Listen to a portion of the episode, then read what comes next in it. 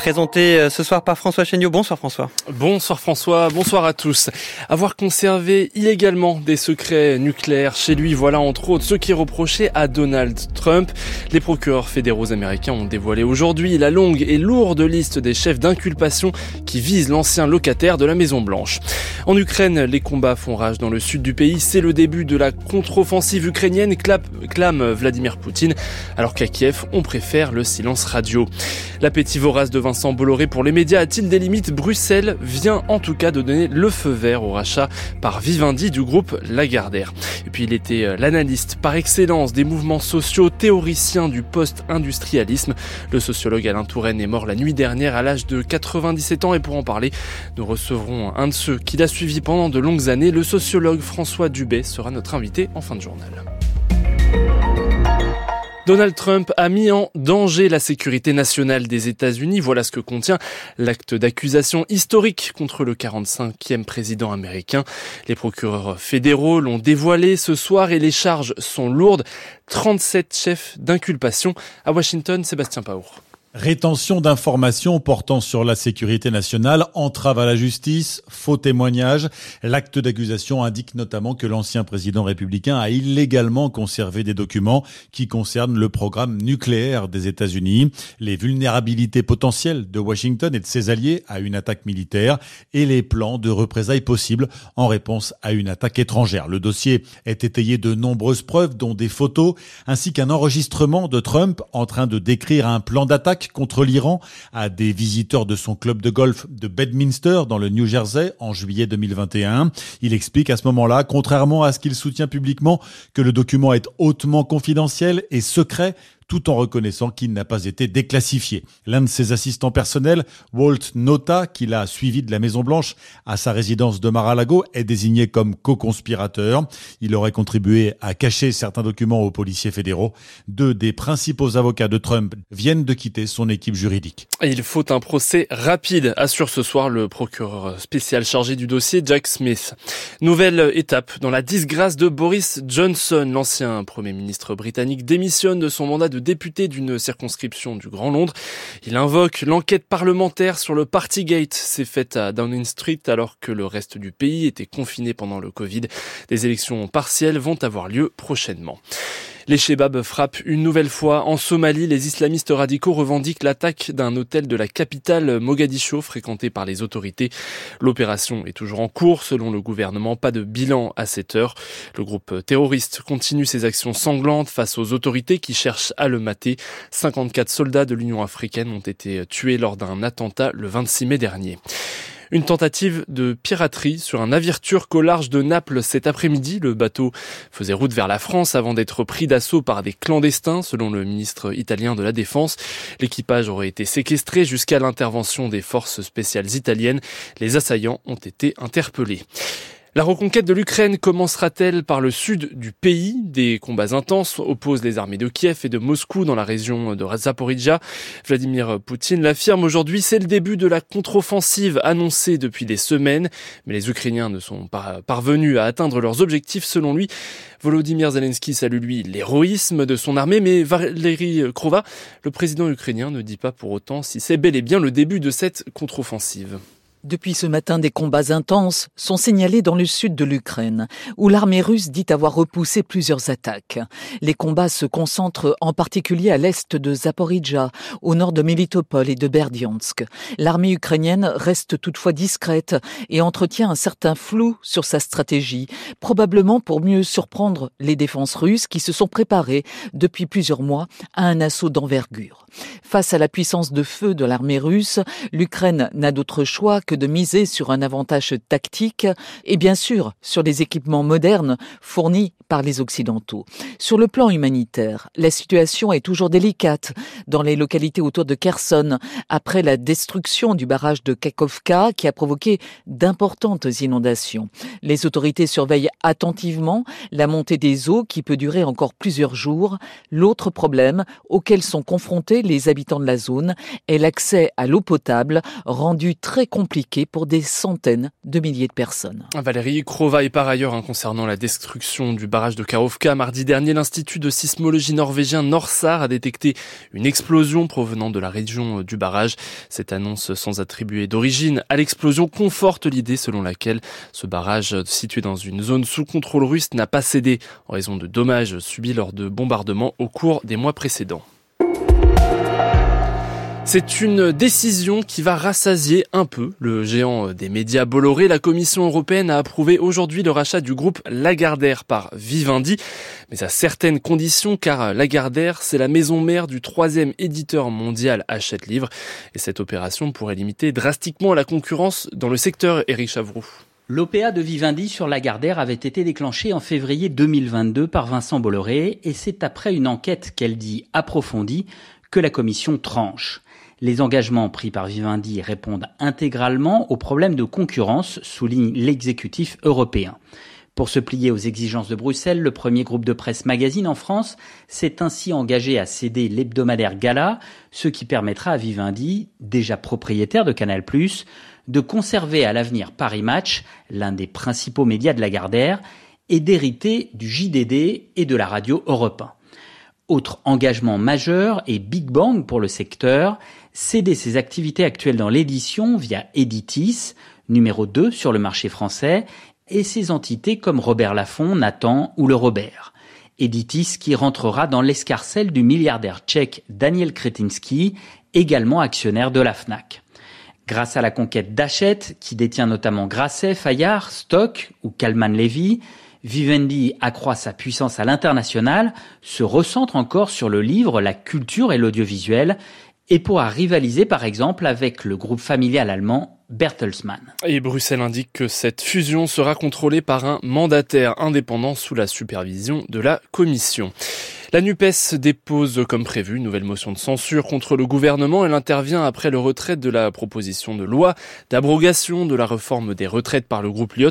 Le groupe Lyot qui renonce d'ailleurs à déposer sa propre motion de censure et ne votera pas celle de la NUPES non plus.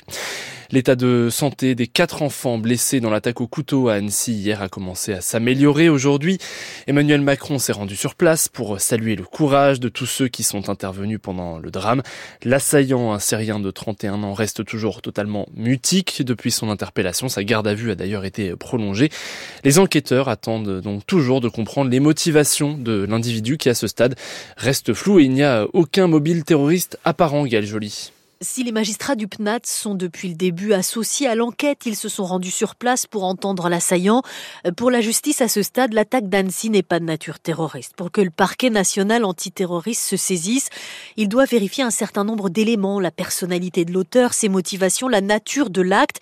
Il faut que la personne soit responsable de ces actes, exit ceux qui présentent des troubles psychiatriques. L'enquête doit également déduire l'allégeance du suspect à un groupe terroriste. Il faut aussi prendre en compte l'intention l'auteur, dans quel but il agit, est-ce qu'il cherche ou non à terroriser une population. L'homme euh, placé en garde à vue est pour l'instant poursuivi euh, pour tentative d'assassinat, mais sans circonstances aggravantes. Jusque-là, l'homme était inconnu des services de renseignement et ses motivations restent encore mystérieuses.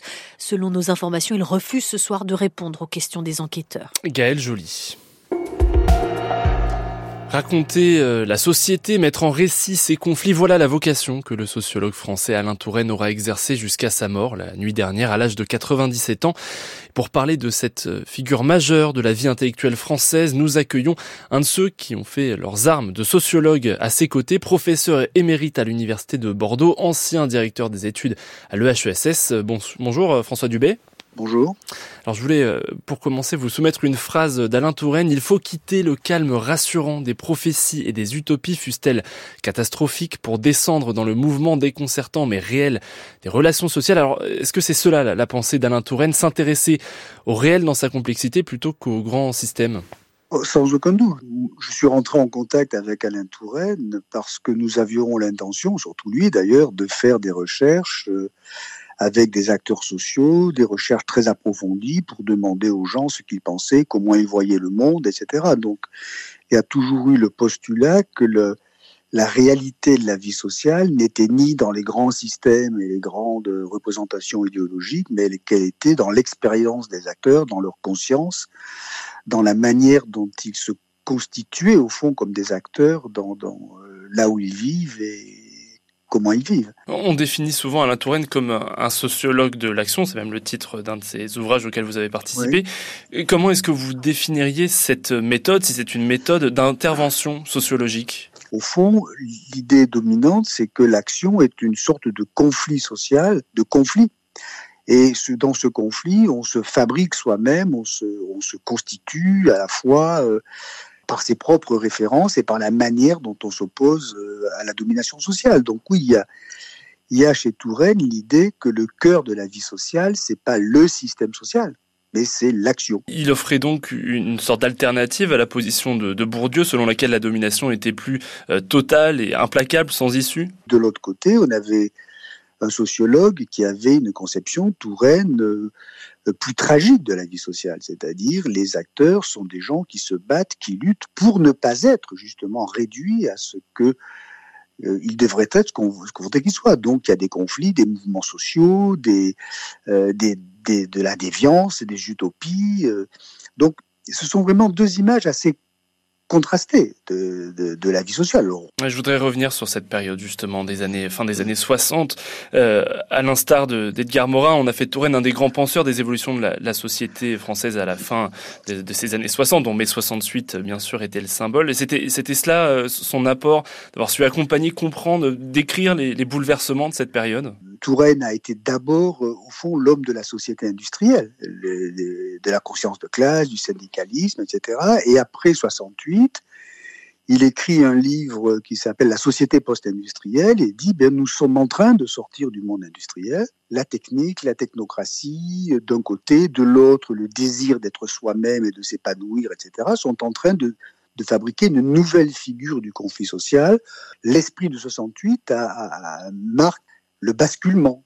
Je voudrais revenir sur le principe d'intervention euh, sociologique, cette sociologie de l'action. Est-ce qu'elle doit nécessairement se traduire par un engagement politique, comme ça a été le, sien et puis le, vôtre également? Touraine, de ce côté-là, est quelqu'un qui n'a jamais choisi des positions les plus confortables. C'est-à-dire que il n'a jamais été compagnon de route du Parti euh, communiste. Il a été très fortement lié à la deuxième gauche, mais c'était aussi une position très critique de la vieille gauche et de la première gauche. Donc, euh, Touraine est quelqu'un qui n'a pas choisi du tout d'être un intellectuel organique. Pour, pour rester sur ses, soutiens politiques, Alain Touraine a apporté son soutien donc à Emmanuel Macron en, 2017. Euh, qu'est-ce qu'il en était aujourd'hui, euh, à la fin de sa vie, en tout cas après le premier mandat d'Emmanuel Macron? ce que, je peux dire, c'est que vos dernières conversations, c'était que évidemment Touraine était beaucoup moins enthousiaste à l'égard d'Emmanuel Macron et je crois même qu'il préparait quelque chose. Euh, à propos du 49-3, etc. Donc il y avait quand même plutôt une opposition assez tranchée, mais je pense aussi que son désespoir, au fond profond, c'était celui de voir, euh, au fond, une gauche qui, qui a perdu, qui, qui, n'est plus que protestation et qui n'est plus, je dirais, véritablement un projet de société. Touraine défendait un camp, le sien, la gauche, euh, en ayant une propension euh, un peu désenchantée et critique à l'égard de de cette gauche-là. Vous avez participé à l'écriture de plusieurs ouvrages hein, avec, euh, avec Alain Touraine. Je pense notamment à Solidarité, qui est un peu l'étude de référence sur le mouvement Solidarność au début des années 80 en Pologne. Euh, comment est-ce qu'il était euh, dans le travail, Alain Touraine, dans sa relation alors avec les groupes de militants hein, pendant ce travail de terrain, ah, mais aussi dans cette phase d'écriture, celle de production de, véritablement de, de l'œuvre? Ça m'est très difficile d'en parler. Ce qui m'avait beaucoup séduit chez Touraine, j'étais très jeune et lui était au sommet au fond de sa réputation, c'est que quand on faisait des enquêtes de terrain, il les faisait. Je suis très très très très heureux, même un peu fier quand même de nous dire euh, si longtemps après, ben, il fallait quand même aller en Pologne, faire une enquête chez les mineurs, chez les gens des chantiers navals, c'était c'était pas rien plutôt que de commenter. Mais je voudrais dire que c'était quelqu'un qui n'a jamais voulu, je peux en témoigner, avoir des disciples. C'est-à-dire que jamais nous ne nous sommes sentis en situation de savoir si nous étions dans la ligne ou pas dans la ligne. C'est un homme qui pensait que la, force même de sa pensée pouvait convaincre. François Dubé, merci et merci à Louise Guérin pour la préparation de cet entretien. La météo, vigilance orange aux orages et aux inondations dans le Gard et l'Hérault jusqu'à 2 heures du matin et demain matin, retour de la pluie sur le centre, éclairci au sud et grand soleil dans l'est. Le temps orageux s'étendra du centre de la Bretagne à la Savoie, comptez entre 18 et 23 degrés demain matin. 22h15, vous retrouvez par les temps qui courent avec Marie Richeux.